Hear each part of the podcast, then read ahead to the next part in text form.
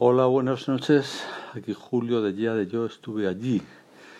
Aprovecho un receso en una especie de carrera que llevo últimamente de trabajos y de proyectos y de cosas por, por suerte buenas.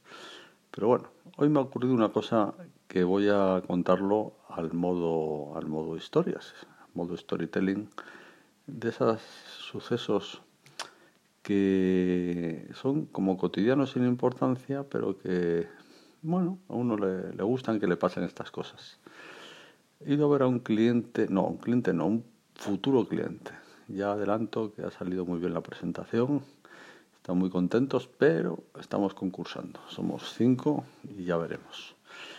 Y estando a la espera de empezar la reunión, eh, me ha atendido Nada más abrir la puerta, la chica de la entrada, que atiende también el teléfono, y nada más traspasar la puerta me dice, buenos días Julio, hola Julio, lo cual no es normal. Hombre, es razonable porque si le ha explicado el que me está esperando que estoy a punto de llegar, pues, pues bueno, pero era la segunda vez que la había en mi vida y la vez anterior ella no sabía mi nombre, ni yo le había dicho el suyo. Con lo cual ha sido pues un buen, una buena entrada.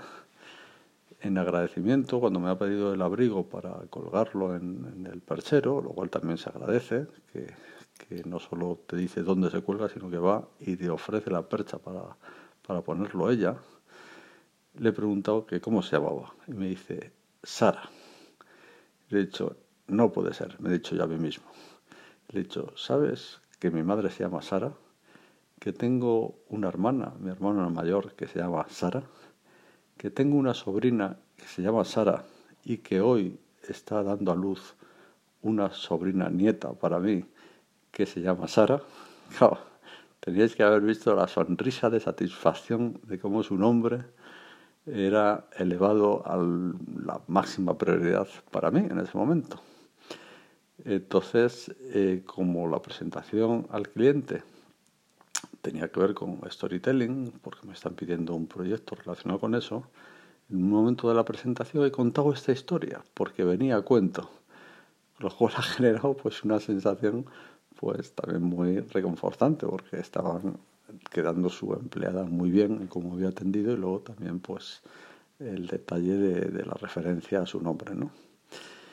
Bien, podía haber acabado ahí la historia, pero al salir le llamó a mi madre y le he dicho, pero ¿qué pasa con el nacimiento de la bueno, bisnieta para ella, sobrina nieta para mí?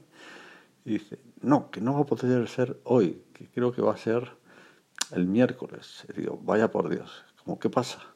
Pues como que, le acabo de decir a otra Sara que después de explicarle todas las Saras que hay alrededor de mi vida, eh, iba a nacer hoy una y no me puedes pasar el nacimiento al miércoles. Y bueno, también mi madre súper emocionada porque otra Sara había vibrado con su nombre y tal.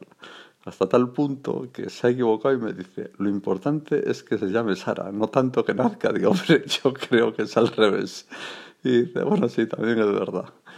Bueno, hasta aquí la microhistoria y el apasionante mundo de los nombres y los nombres propios, que podría llevarnos bastante lejos. Pues nada, tenía que dar señales de vida y lo he hecho con esta mini historia.